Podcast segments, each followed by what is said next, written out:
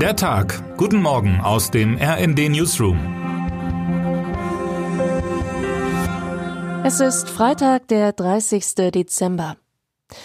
Dieses Jahr gibt sich auch am Ende keine Mühe, ein Gutes zu sein. Nun müssen wir Abschied nehmen vom vermutlich größten Fußballer aller Zeiten. Es gibt diesen Videozusammenschnitt mit Pelé in der Haupt- und vielen anderen Fußballstars in Nebenrollen, zur WM in Katar kursierte der Film zuletzt. Sie dann Messi, Maradona, Ronaldo 1, Ronaldo 2, Ronaldinho und ihre besten Hackenpässe, Fallrückzieher, Solo-Dribblings. Und dann immer wieder Pelé. Schaut mal, er hatte jeden einzelnen dieser Tricks drauf. Viele seiner mehr als 1000 Tore schoss er nicht, er zauberte sie. Das zeigen auch diese 140 Sekunden Videoschnipsel für die Ewigkeit. Nach dem WM-Finale von Katar kam einmal mehr die Frage auf, wer denn eigentlich der Beste aller Zeiten ist. Lionel Messi hatte Argentinien zum Titel geführt und damit viele Argumente geliefert. Aber hey, nur weil Pelé seinerzeit noch keine Insta-Follower hatte und nicht mit Cristiano Ronaldo Fake-Schach spielte, heißt das nicht, dass jemals jemand besser Fußball gespielt hätte als Edson Arantes do Nascimento, genannt Pelé. Also wenn nach dem GOAT, dem Greatest of All Times, dem besten aller Zeiten gefragt wird, dann kann die Antwort eigentlich nur Pelé lauten. Seit Wochen schon lag er auf der Intensivstation.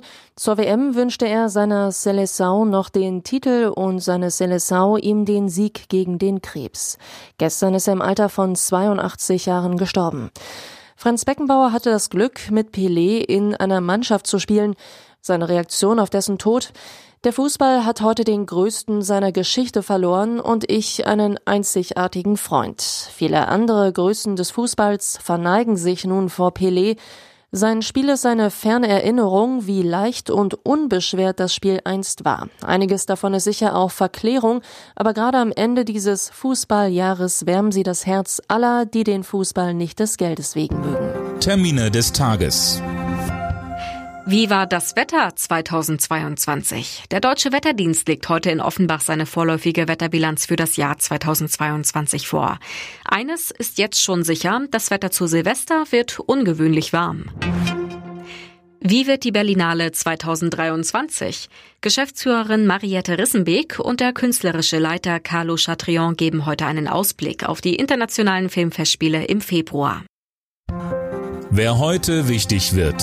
Lange ist darum gerungen worden, heute soll es soweit sein. Wie US-Medien berichten, steht für diesen Freitag die Veröffentlichung von Steuerunterlagen des früheren US-Präsidenten Donald Trump an. Eine offizielle Bestätigung gab es jedoch nicht. Zuvor hatte ein Kongressausschuss mit Mehrheit der Demokraten beschlossen, die Steuerunterlagen Trumps zumindest in Teilen der Öffentlichkeit zugänglich zu machen. Trump hatte sich jahrelang mit rechtlichen Mitteln dagegen gewehrt und scheiterte schließlich vor dem obersten Gericht. Und jetzt wünschen wir Ihnen einen guten Start in den Tag. Text Christian Palm, am Mikrofon Alena Tribold und Eileen Schallhorn. Mit rnd.de, der Webseite des Redaktionsnetzwerks Deutschland, halten wir Sie durchgehend auf dem neuesten Stand. Alle Artikel aus diesem Newsletter finden Sie immer auf rnd.de slash der Tag.